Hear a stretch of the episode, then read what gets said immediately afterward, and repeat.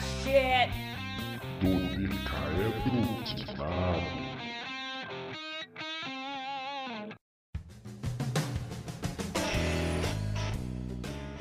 Bom dia, boa tarde e boa noite. Seja bem-vindo, caro ouvinte, para mais um Questionamentos Nerds Sem Sentido, o quarto do seu tipo. E nesse Questionamentos Nerds, eu, Joreg, já vou abrir com um questionamento. Por que um trimestre tem quatro meses? Eu sei, eu sei. É porque o Glênio ficou longe. ele não pôde gravar no último mês e meio. Mas ele tá de volta. Tamo de volta e agora não vamos mais deixar passar isso daí, cara. Um trimestre é um trimestre a partir de hoje. Maravilha. Bom, para quem não conhece, a ideia do questionamentos nerds sem sentido é a gente fazer como se fossem três nerds, o que nós somos, sentados em uma mesa, o que infelizmente não estamos, fazendo questionamentos dos mais variados, como, por exemplo, será que um elevador é digno de levantar o martelo do Thor e coisas nesse estilo. Esse tipo de questionamento, nós temos mais três episódios, como eu falei antes, onde a gente já fez algumas perguntas. A gente tenta não repetir, mas mantém a ideia, a essência dessas perguntas dentro do episódio. Eu sou o Joreg e hoje eu só tenho questionamentos que não estão ligados à física. Eu sou o Glênio e eu acredito que os meus questionamentos também não estão ligados à física. E eu sou o Thiago, procurador de respostas no Google P, e eu tenho questionamentos sobre física. Uh! Espero que o Joreg me ajude. Eu tentarei.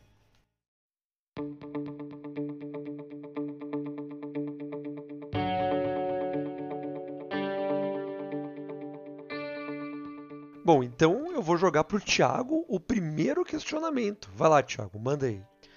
Ok, meu primeiro questionamento eh, foi depois eu passar um tempo assistindo Discovery Channel. E. Assim, eu tenho que fazer dois, duas relações, né? Essa questão que eu tava vendo um certo programa lá no Discovery Channel, ou no, no Animal Planet, alguma coisa assim. E estava jogando Zelda Breath of the Wild na época. E um dos problemas do Zelda Breath of the Wild é que você quer explorar tudo, né, no mundo aberto e tal, mas tem muita montanha, cara, e montanhas verticais mesmo. Então é uma dificuldade você conseguir explorar bem os lugares. E, e assim, de um lugar a outro você vai de cavalo, vai um pouco mais rápido, mas no momento que você tem que escalar, você tem essa dificuldade, você tem que largar seu cavalo, subir sozinho.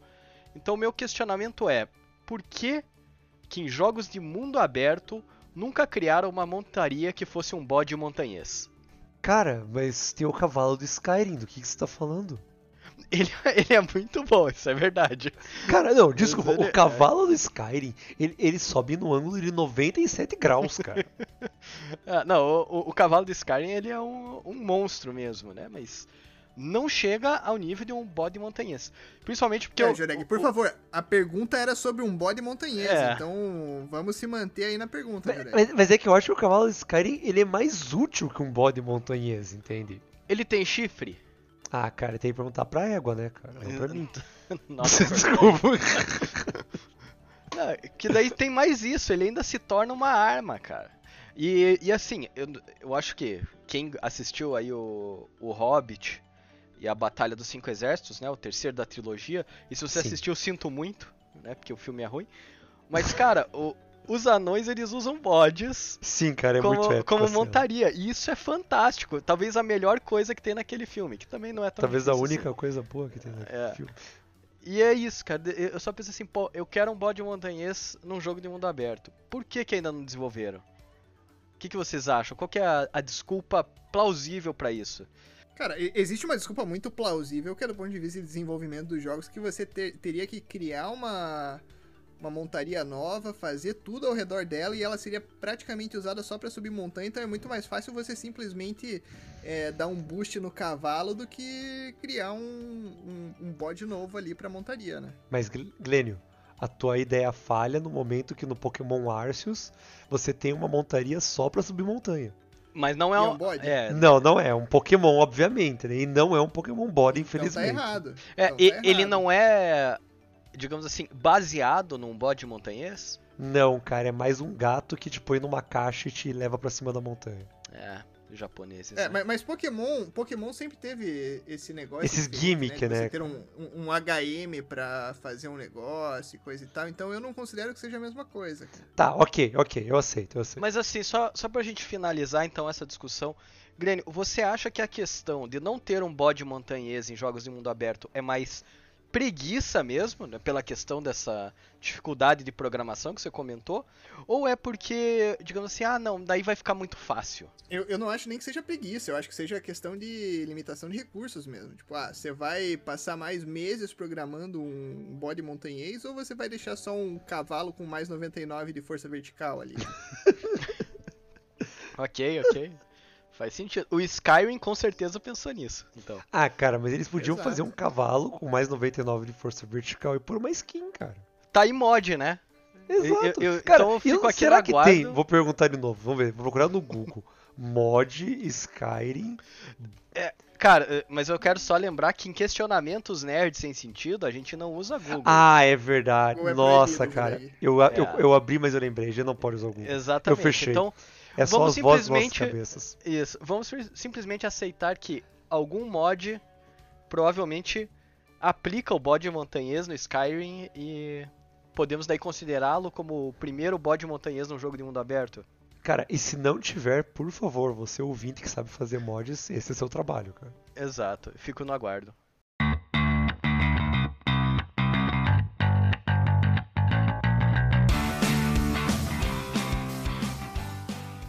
Glênio, vamos lá, sua vez. Eu não sei se essa minha pergunta vai gerar tanta discussão assim, mas é um questionamento que é bastante pertinente a partir do momento em que o filme do momento, em questão nerd, e eu não vou falar de Morbius porque, enfim, né, é, é o filme do Batman. Ah, então eu vou perguntar pra vocês: o Batman usa o pisca pra fazer a curva no Batmóvel? Cara, eu tenho certeza que não, cara. Eu não sei nem se tem pisca naquele, naquele carro. Cara, olha, se você me falar desse carro novo, que ele, ele foi tipo aplicado num, num muscle car, não sei qual, né? Talvez um Dodge Challenger, alguma coisa assim. Em teoria era pra ter pisca. Mas agora, eu lembro muito bem que a miniatura daquele Batmóvel clássico do, do Batman do Tim Burton, ele tinha uns piscas amarelinhos na frente. Não, mas ele, ele tem também o farol de freio atrás, né? A luz de freio atrás. É, a luz de freio talvez seja mais importante que a seta, né?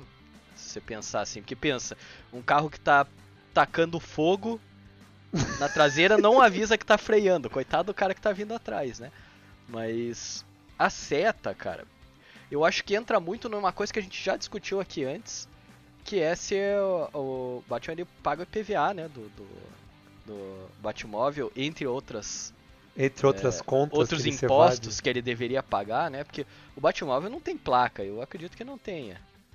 É, que senão fica fácil multar também. Então, eu acho que não, cara. Eu acho que ele. Quando ele tá de Batman, ele se veste de transgressor mesmo. Você acha que ele chega na conclusão que se ele tá quebrando 10 leis de trânsito, por que, que ele vai dar pisca? Por que não quebrar 11? Exatamente. Exato, né? Exatamente. cara? E tem outra, né, cara? que, assim, se ele estiver sendo perseguido, é melhor que ele não dê seta mesmo, que senão ele fica avisando pro cara pra onde que ele vai, né? Mas tem a história em São Paulo do cara que foi dando seta e não entendia porque a polícia não saía da, da cola dele. É, então, mas é que o, o Batman é o melhor detetive do mundo, né, cara? Você tem que pensar que ele. Esse tipo de coisa ele presta atenção, né? É, E eu, eu, eu tô pensando aqui agora, enquanto a gente tá conversando, né? Não, não existe a possibilidade do Batman levar o Batmóvel pra dar um rolê aí no final de semana, alguma coisa assim, uma coisa mais casual, ou ele tá sempre fingindo que ele tá perseguindo alguém? cara? Tipo assim, isso quer dizer que ele ele acorda assim de, de noite, num, num sábado, não tem nada acontecendo, e ele sai em alta velocidade só pra sentir adrenalina. Ou não, ou, ou talvez ele saia andando lá seus 40 por hora, para na pracinha do centro, abre o capô pra, pra criançada ver o motor e tal, né? É, vai, vai no parque ali no final de semana, estaciona, vai tomar um solzinho. Cara, eu acho que esse Batman novo, depois do, do fim do filme, é capaz de fazer isso, cara. Porque ele, é um, ele, é um, ele vira um Batman assim, bem, ah, nossa, vou ajudar as pessoas. Depois do final do filme, não, né? E aí, desculpa quem ainda não assistiu, que eu vou soltar um spoiler, mas daí ele não poderia ir de Batmóvel, teria que ir de barco. A bate-lancha. É, exatamente. Então, Desculpa, eu não tinha pensado por esse lado. Você É. tem razão. ma- mas eu entendi o que você quis dizer.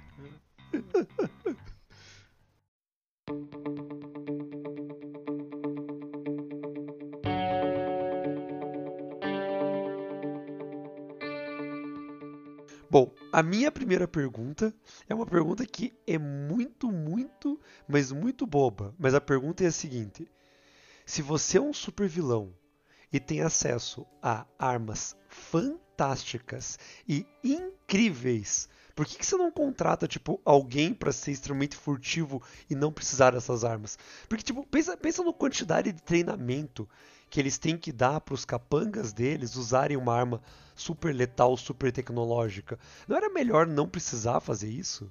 Eu quero tentar entender a, a sua ideia, Joreg, mas eh, antes de mais nada eu quero dizer que não existe pergunta boba no questionamentos nerd sem sentido, ok?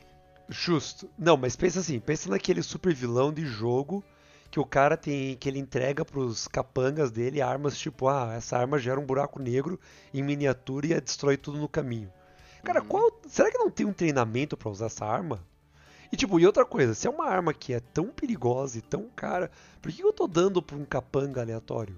Ó, nesse caso eu vejo duas coisas. Eu imagino que, primeiro, você entrega pra um capanga porque o, o cara que manda, é, ele, ele não vai cair na porrada ali direto, né? E correr o risco de perder já no começo do filme. Tem que ser mais pro final e tal. No final do jogo, do- da- dos quadrinhos e etc. Então ele manda alguém pra fazer o trabalho e daí obviamente esse cara vai falhar e ele vai ter que dizer, tá bom, e deixa que eu faço então. E daí no final tem a batalha final, né? Estilo Thanos, assim. Isso, exatamente. Inclusive o Thanos usou Exatamente essa frase. Sim. né? Eu acho que é isso. Qual que é a tua ideia, Glenn? Eu acho que em tudo que a gente vê aí de videogame que tem vilão com vários capangas, sempre tem um treinamento extensivo, né? Eu acho que não é uma coisa assim, ó, chega aí e faz o que eu tô te falando. É, normalmente é uma organização que já é bem estabelecida, que já tá há algum tempo fazendo maldades pelo mundo, e aquele pessoal, obviamente, tem um treinamento. Então, é, eu acho que isso faz parte do treinamento, inclusive. Eu acho que o, o processo de compra de armas desses vilões passa justamente por pensar a capacidade que eles têm e pensar, ó, isso daí vai ser introduzido no, no treinamento lá de, de maio. Eles vão testar essa, essa arma nova lá no treinamento. Então eu acho que é mais ou menos assim que funciona. Ele já tem muito planejamento envolvido, não é uma coisa aleatória. E você acha que eles marcam tipo um meet assim pra, pra combinar essas coisas? Eu acho que provavelmente tem ali, né, um- uma reunião online, alguma coisa assim, antes de, de, de rolar o treinamento. É, e, e com certeza já marca no Google Calendar também, né? Pra, É, porque agora pra todo mundo não faz, né? esquecer. É. E daí provavelmente primeiro tem uma videoconferência pra mostrar como é que é a arma, provavelmente o, o criador ou a, a, a fabricante da arma, né, vai mostrar como é, É, que funciona ainda- e tal, né? Isso ainda no processo de compra, obviamente, Isso, né? aham. Envolvem a, a- equipe de compras lá, eles vão analisar os modelos, as especificações, vão apresentar pro time, vão ver o que, que faz sentido ali, né? Às vezes ele não vai chamar o time todo, ele vai chamar tipo um representante do, né, da, da equipe dele, digamos assim, ó. Cha- Pode chamar o gerente, né, da, da equipe. Isso. Daí o gerente se eh, fica responsável por repassar esse conhecimento. E talvez aí, Joreg, que comece a dar problema, sabe? Porque de repente o gerente não é tão bom assim. De repente ele é filho de um cara. Ele é o É, sobrinho, né, do... É, exatamente. Ele vilão. é so- o sobrinho do super vilão. Justo. Ele só sabe, colocou né, lá cara? porque a, a irmã dele é super vilã e disse que ele precisava de emprego. Exatamente. Que, que ele queria aprender né, os passos do pai, que também era super vilão, e, e é assim que começa. Pode ser, cara. Pode ser. Pode ser aí o porquê que os, que os heróis ganham, na verdade, né? É, cara, é essa questão aí de oligarquia é o que quebra sempre.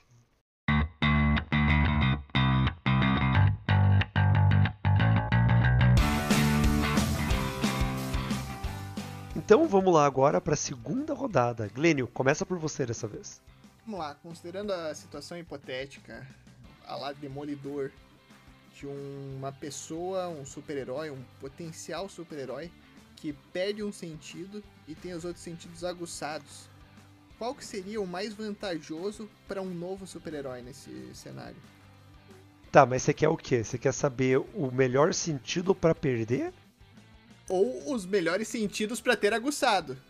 É, não, não, mas eu acho, eu acho importante isso. Uh, a gente tem que perder um para aguçar os outros, certo? A proposta Exato. é essa. É, exato. Bom, eu, eu já vou soltar de cara que o melhor para perder é o paladar, cara. tipo, é um sentido se o cara perdeu o paladar. Aí aguça lá a visão e a audição dele. Cara, maravilha. Tipo, ah, eu não sinto mais gosto da comida, mas eu enxergo a 200 quilômetros. Beleza? Será que acabou eu já? Acho que a gente, eu acho que a gente não tem uma discussão nessa. É, é ficou difícil. Eu tava pensando no tato, mas é, é, às vezes é importante saber, né? Tipo, sabe, então, eu, de noite eu, quando eu tá penso tudo no escuro tato. e você precisa achar onde é que tá o carregador. Cara, eu não digo nem por isso, cara. O tato não é ligado também ao equilíbrio com a gente que a gente tem? Porque se você não tem a noção de onde você tá pisando, você não tem tanto equilíbrio, né? E daí você vai ser tipo o homem tropecinho, isso? Só que É, todo o tipo, eu resto não- você eu- vai saber como é que funciona. Você tem uma visão perfeita, você tem um paladar perfeito. Você, você prova os vinhos e diz: Hum, Aham. esse vinho foi feito na França em 12 de fevereiro de 1914. É, E eu fico pensando, tipo, na hora que ele vai lutar contra os bandidos à noite, né? Que, tipo, ele vai se tropeçando, cai, bate nos negócios, mas sempre dá certo. É isso que importa. Será que a gente pode considerar sorte um sentido? E daí ele teve uma super sorte, embora se tropece? Não, não dá. É, Poder de sorte é só o da dominó mesmo. Que absurdo, Que né? absurdo. Eu sempre lembro daquilo lá e acho que é absurdo. Exatamente. É, acho que não tem. Não tem o que dizer. É, Eu fiquei triste porque eu, obviamente, não pensei em possíveis respostas quando eu pensei na questão. Desculpe. Então, É que pra mim foi tão óbvio. Eu fiquei, ah, cara, o- É. o melhor é perder o paladar. exato. Bastante óbvio. É, então no Questionamentos Nerds número 5 a gente faz a mesma pergunta, mas E sem, sem, o é, sem poder tirar o paladar. O paladar fica fora.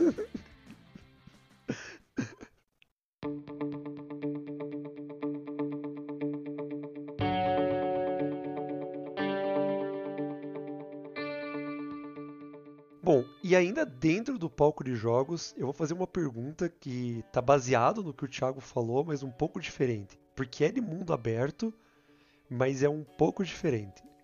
ah, bom, se você fizesse a pergunta do bode montanhês, eu ia ficar bem do bode surpreso. montanhês, né? É, Sim, seria assustador. em jogos de mundo aberto, você acha que os NPCs julgam você por não seguir a main quest? Tipo, pense, pense no Zelda Breath of the Wild.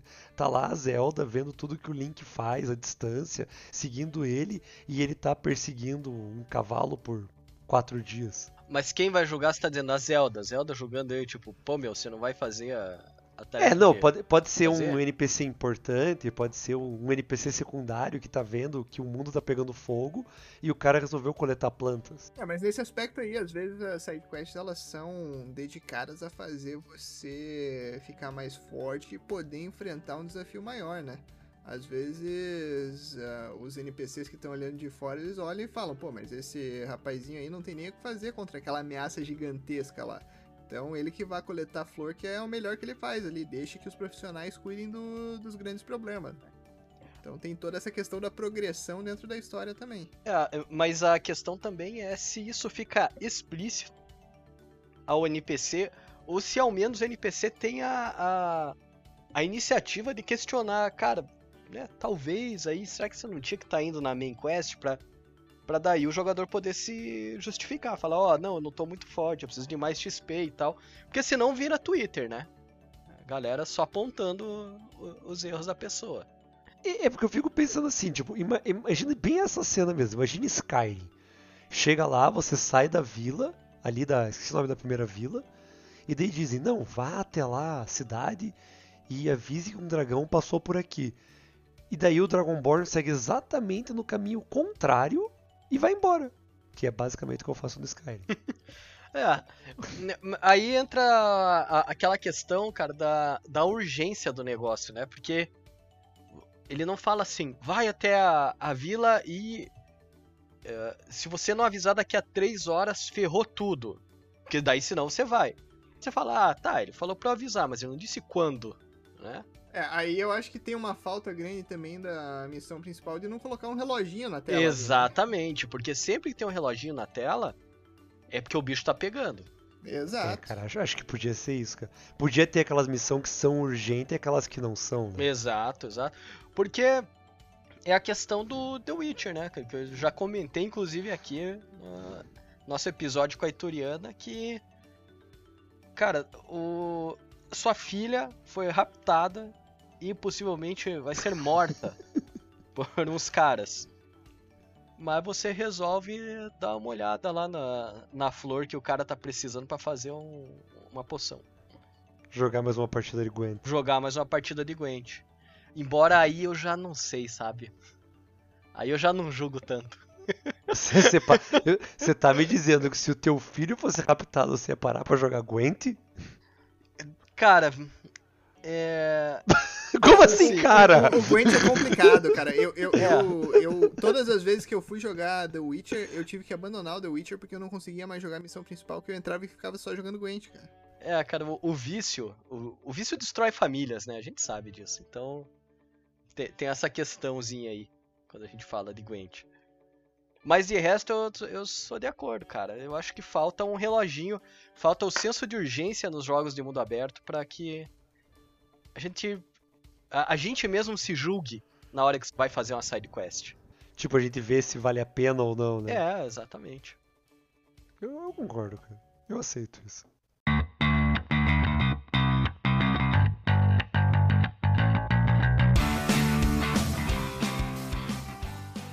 E pra fechar essa segunda rodada agora, vamos lá, Thiago, me manda a sua segunda. Beleza. Então, nós já discutimos aqui no D12Q como que ia funcionar um poder da invisibilidade. né, que o corpo se adaptaria de forma a não refletir nem absorver a luz.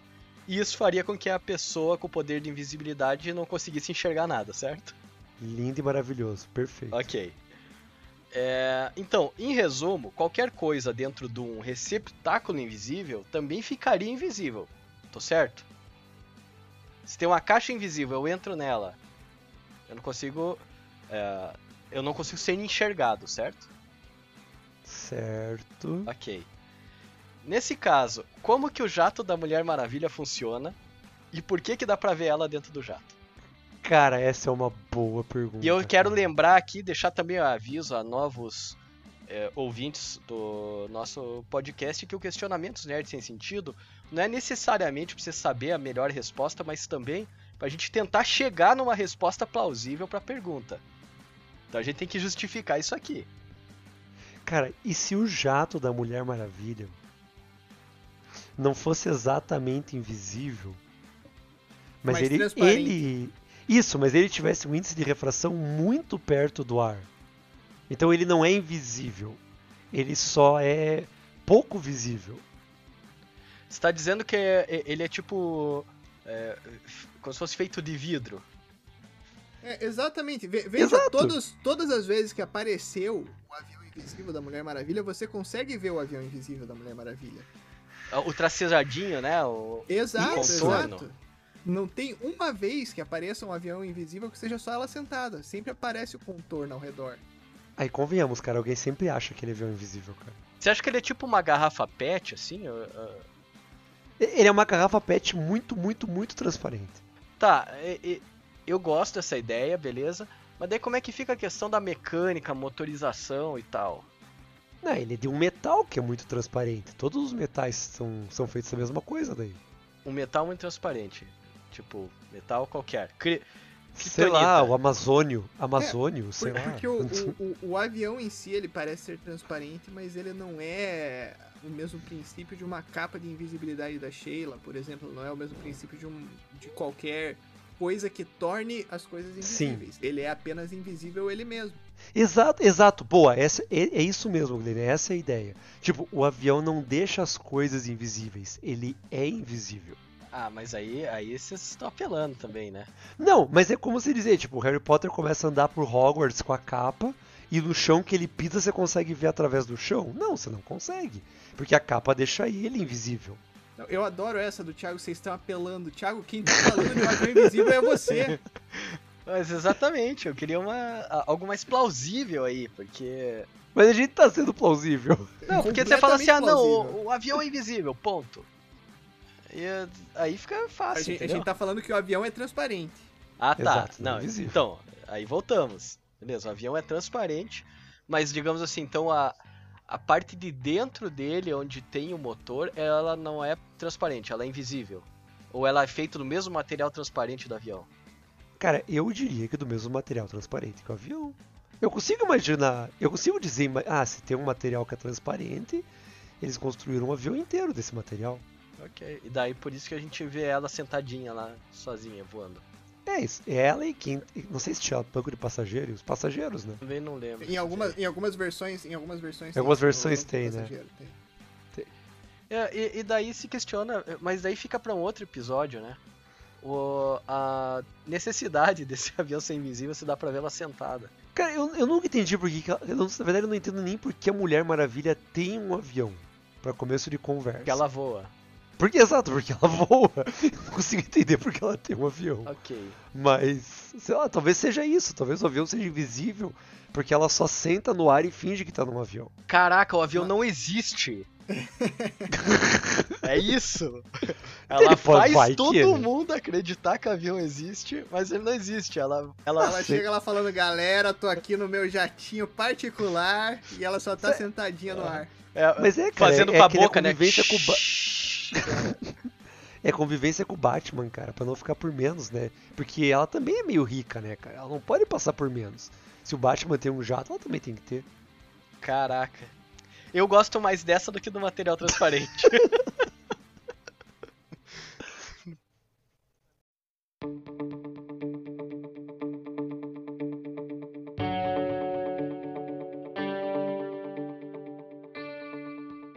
Então vamos começar aqui a última parte de todas e eu vou começar fazendo a seguinte pergunta: Por que em anime, em vários desenhos, eles têm que gritar quando estão usando os ataques mais poderosos? tá, eu não sei tanto de anime, mas eu tô pensando tipo um Hadouken, assim. Você tem que Isso, falar Hadouken cara, não, mas? Tipo, qualquer coisa, cara. Em muitos momentos eles gritam, tipo, ah, eles gritam e dão um ataque. Você fica, por que gritar, cara? Ah, pra tá, só o grito, gritar? não o grito tipo do nome do ataque. Cara, pode ser o grito do nome, que eu já acho ridículo, Tá, entende? Mas pode também ser só um grito, porque tem muitas vezes que é só um grito. tá. Eu vou deixar o, o, o Glenn começar, né? Ô, ô Joreg, é, eu não sei se você já frequentou o ambiente de academia, mas quando você vai na academia tem um monte de gente que fica fazendo grunhido enquanto tá levantando Sim, eu cara, ia e- mas aí que tá. E, e E eu é o acho isso ridículo, cara. Eu já acho isso Não, o ridículo. jogo de Qual o tênis. propósito? É, Já viu o jogo de tênis? jogo de tênis. Vai, É, a- a- Não, não, mas peraí, peraí, peraí. No jogo de tênis é do movimento que ele tá fazendo ali, tipo. Não, se bem que também é ridículo. Da né? academia também, cara. Não, mas, mas, mas tem, tem um sentido. Do ponto de vista do exercício, tem um sentido porque é, é a questão da respiração, cara. Você ah, inspira quando você tá fazendo a, a parte menos exigente do movimento, vamos dizer assim, de um jeito bem leigo. E você expira quando você tá fazendo o movimento mais forte, que você precisa utilizar mais força. E é por isso que o pessoal faz esse grunhido, porque eles estão deixando o ar sair junto com a força que eles estão fazendo. E tem sentido do ponto de vista da- do, do exercício em si, do mesmo jeito que tem, é, que tem sentido no tênis.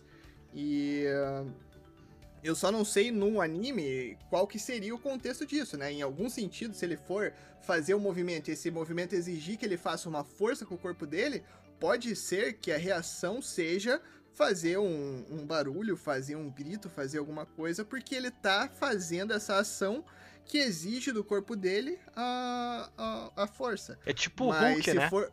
É, Todo momento exato, o Hulk também. tá. Porque ele tá É. fazendo força. Aham. E, mas se for só gritar o nome do, do golpe, aí você tem que ver que talvez seja alguma coisa que ele tem que falar o nome do golpe. Talvez o Kamehameha do Goku. Será que ele tem que falar o Kamehameha toda vez? Eu acredito que ele tenha que falar É, o Kamehameha então, toda vez. É, é esse que é o ponto que eu ia chegar. Eu acho que é tipo uma invocação do poder, né? Tem, também. É, tipo, a gente tem lá no. Você vai jogar Dungeons and Dragons, você vê lá a, a magiazinha, tem lá o movimento, né? Que precisa ter movimento, precisa verbalizar e tal. Talvez seja isso, cara. Você lembrar daquele. aquele anime antigo do Street Fighter, que o. O Ryu ele tinha que fazer todos os movimentos antes de soltar o Hadouken e tal. Aquele Exato, que passava no SBT ritual. lá. Isso, exatamente. Talvez seja isso, cara. No Cavaleiro Então do eu- Zodíaco era muito assim, né? Não, eu, eu posso aceitar isso, cara. Eu posso aceitar essa explicação. velho. Tanto que aí, na questão do Cavaleiro do Zodíaco, ainda tem o dobro, né? Que é a questão da, da invocação e do grito, que é o me dê sua força Pégaso. Porque se o Pégaso não der a força pra ele, ele perde, né? Ele vai dar um soquinho só. Justo. Eu, eu aceito essa. Eu aceito Eu, essa. eu acho que o Glenn matou tudo. Ele matou rápido, na verdade, cara. Foi Boa, Glenn. vingança dele por causa do negócio do poder lá. Paladar é o caramba!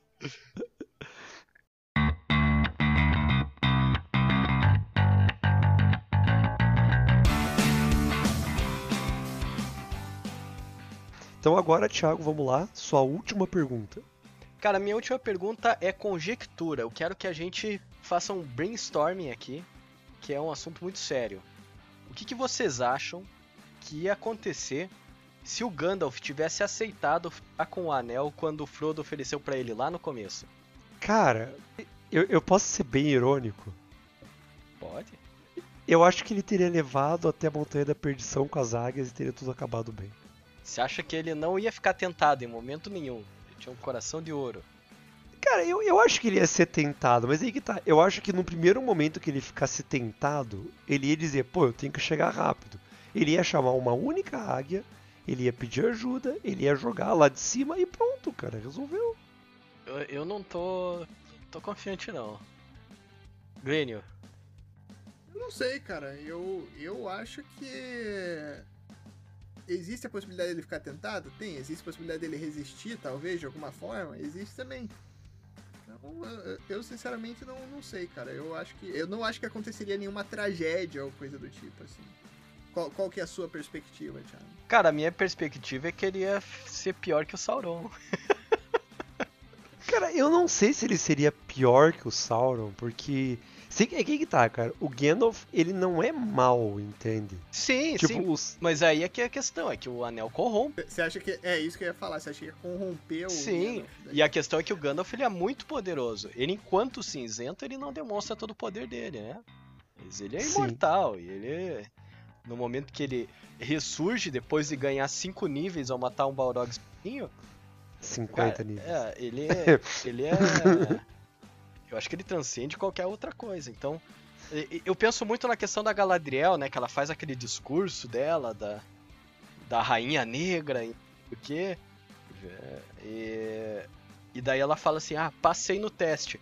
Mas ela nem pegou no anel, ela só tava naquela tentação de. Passei no teste, a cara do Frodo e você não sabe bem o que é passado. É, não, exatamente. Ela falou assim, pô, passei no teste, não quero esse anel, valeu. E sai. Eu queria ver se ela colocasse no dedinho. É, Então se a Galadriel já ficou louca daquele jeito, imagina o Gandalf que usa Não, mas ervas é, estranhas aí.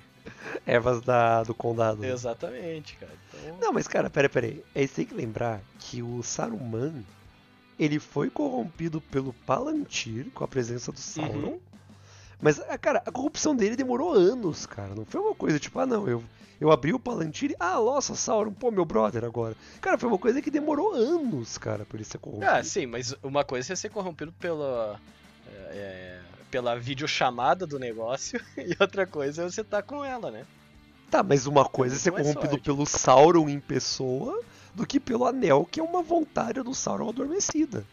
Entende? É isso que eu fico pensando que é a diferença. Porque não é como se ele tivesse, ah, ele colocou o anel e foi andando até Mordor com o anel. Cara, o Gandalf não ia colocar o anel. Ele ia guardar o anel em algum lugar e ia fazer outra coisa. Entende? Tipo, ele ia lá destruir o anel. Porque, cara, o Frodo aguentou aquele anel por quanto tempo sem, sem colocar? Mas ele aguentou porque ele é um Tipo- hobbit de coração puro. É, hobbit de coração puro, que burguês safado. E, e outra, e outra, ele só aguentou por causa do Sam, na verdade, que é o verdadeiro herói da história. Exato, cara, aí que tá, entende? Tipo, mas pe- pense no quanto o Frodo aguentou. O Frodo colocou a primeira vez, acho que foi no topo do vento, por necessidade, porque ele tava com medo dos Nazgûl que se esconder. E acho que depois. Na, Todas as vezes na verdade foi antes, ele colocou sem querer porque ele. Lá na, Ah, na é, estalagem de querer. ele escorregou, o anel caiu e já era. É verdade, tem uma vez que ele coloca sem querer, né? É. Mas aí que tá, cara, você entende? Tipo, a viagem dele até Bri e até o topo do vento, ele não sentiu uma urgência de pôr o anel. Ai, mas perto de Mordor o chamado era mais urgente. Mas, cara, ele foi de boa até Valfenda. Entende? Eu, eu acho que, o, que os, o, o Gandalf aguentaria, cara, um bom tempo de boa e talvez mais perto de Mordor ele precisasse, ele dissesse, não, o anel tá me tentando, então eu vou pedir uma ajuda aí pra conseguir destruir ele rápido. Ok, você E acha, talvez até. você acha que é a então, mesma cara, coisa, a É isso aí? Eu, eu, eu, eu Resposta tenderia a concordar mais com, com a versão de Oreg que com a sua, Thiago. Me desculpe, inclusive. Ah, beleza, beleza. Não, cara, tranquilo, democracia, concordamos em discordar, não tem problema. É que pensa assim, se ele tá no topo de uma águia, vai passar em cima do vulcão. Se lá em cima ele hesita em jogar, a águia joga ele e resolve, cara. Pronto.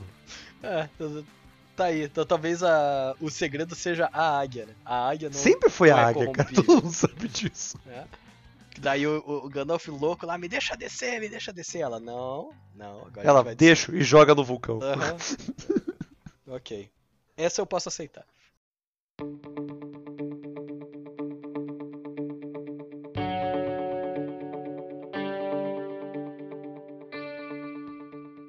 Pra finalizar, vamos lá, Glênio, sua terceira e última. Novamente, a minha questão vai voltar ao universo do Batman. Vocês acham que o Bruce Wayne tem algum tipo de veterinário pra cuidar dos morcegos da Batcaverna? Porque o, o que que leva a me perguntar isso? Raiva tem vacina, mas não tem uma vacina pra sempre. Então o que que impede os morcegos da Batcaverna de irem lá e passarem raiva pro, pro Bruce Wayne? Como que ele faz esse controle? Ele fica tomando vacina contra a raiva o tempo inteiro, assim, a, a cada seis meses, a cada ano? Ou então ele tem alguém que vai lá e não, esses morcegos aqui estão seguros, a gente vai cuidar desses morcegos que estão aqui dentro. Como que vocês acham que funciona esse esquema dos morcegos na Batcaverna? A minha resposta curta e grossa é: ele fica tomando vacina por dois motivos. A primeira é que ele não quer ninguém lá na Batcaverna, lá embaixo, pra ver os morcegos, além do, do Alfred. A não ser que o Alfred também tenha aí o, o seu PhD em zootecnia ou algo parecido, que ele, afinal, o cara sabe de tudo, né? Mas eu acho que ele não ia mandar ninguém lá pra ver os morcegos. E outra, cara, meu, ele é um playboyzinho. Eu, acho, sinceramente, que ele tá nem aí pro morcego. Não, cara, mas eu fico pensando nem nisso. Tipo, tá, ele fica tomando. Quanto, de quanto em quanto tempo você pode tomar uma antirrábica? Tem que ter um prazo, cara. Entende? E daí, tipo, que nem o Guilherme falou, o morcego passou, nem mordeu, cara. O morcego só passou perto, arranhou ele. Cara, ele tem que tomar vacina. Ele tem um estoque de antirrábica. Cara, o quanto ele. Como ninguém chama atenção pra um playboy comprando vacina antirrábica rodo? Capaz que ele compre através das indústrias Wayne, né? É, eu, eu também acho. Aí ele compra lá, vamos comprar o lote pros empregados, pros empregados nunca pegarem raiva. E daí pega uma asinha a mais ali, né? Eu acho que é isso. Aí a- a- a- todo mundo vai se perguntar, nossa, mas por que, que a gente tem que tomar vacina antirrábica tão periodicamente? Mas, cara, a empresa tá pagando, né? Então beleza. Eu acho que é isso. Mas isso levantou um outro questionamento pra mim aqui, que eu fico pensando o trabalho que ele e o Alfred devem ter pra limpar a Batcaverna, né, cara? Porque o que deve encher de cocô de morcego lá, cara? É. Tal do guano, né? Cara, e aí que tá aí? O que, que aqueles morcegos comem? Morcego come fruta, certo? Hum?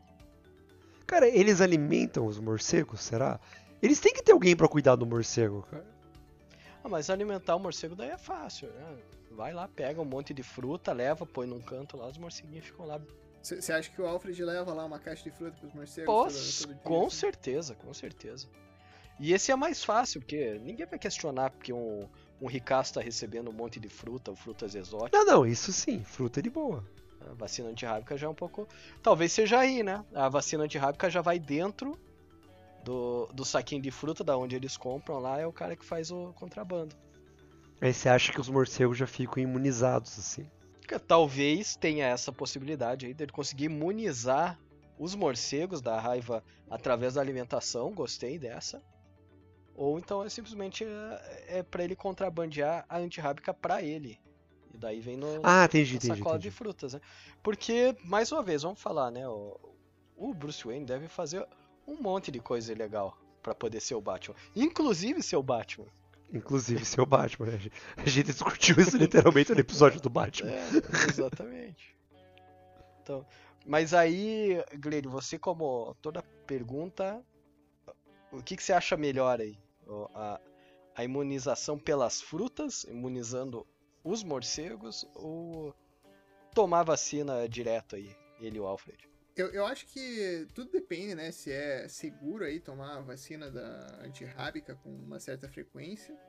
Mas a questão das frutas aí me, me leva a questionar se os morcegos não avisam outros morcegos que tem fruta lá. E daí começa a vir um monte de morcego novo. todo Uma dia pra- superpopulação. Exato, exato. Então pode ser que eles imunizem alguns morcegos, mas daí eles falem pros amiguinhos, venham amiguinhos novos, os morcegos lá, Uhum. e tenham novos morcegos com raiva. Então é, é, é- é muito complicado, muito complexa essa, essa questão aí. Eu acho que é, deve ter alguém que faz esses estudos para ele. É capaz ele contratar lá nas indústrias Wayne, inclusive. Ah, a gente tem um problema muito grande de morcego em uma das nossas fábricas aqui. Como que a gente pode fazer para evitar os nossos funcionários terem, terem raiva?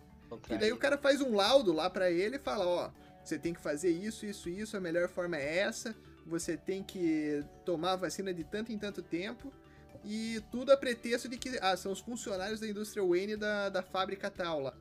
E daí ele aplica tudo pra Batcaverna, né? Eu acho que é provavelmente a maneira que ele faz ah, todo, todo esse esquema aí.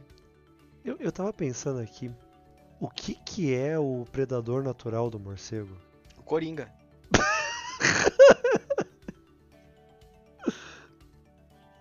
Eu, eu acho que o Batman não contrata coringas e deixa na caverna pra controlar a população de morcego. É, mas agora eu fiquei pensando, né, caso eu penso, se imaginar que o Batman, depois de enfrentar vários vilões e não sei o que, um dia é, cai morto lá, ah, o que que matou ele? Ah, a raiva. eu acho que é a única forma do Batman realmente morrer. Mordido- literalmente. É, mordido pelo, pelos próprios morcegos. Poético, poético.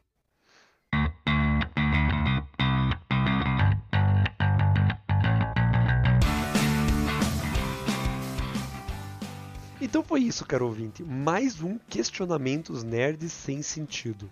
Para você que está ouvindo mais esse episódio nosso, ou pela primeira vez esse episódio, fica aí a questão. Se você acha que alguma das respostas pode ser dada de outra forma, escreve aí pra gente nos comentários que a gente quer comentar e saber disso. Ou se você tem um outro questionamento, esse é um episódio trimestral nosso. Ou seja, daqui a três meses a gente deve estar lançando outro deles. E com sorte esse não atrasa. Por hoje é só. E até logo!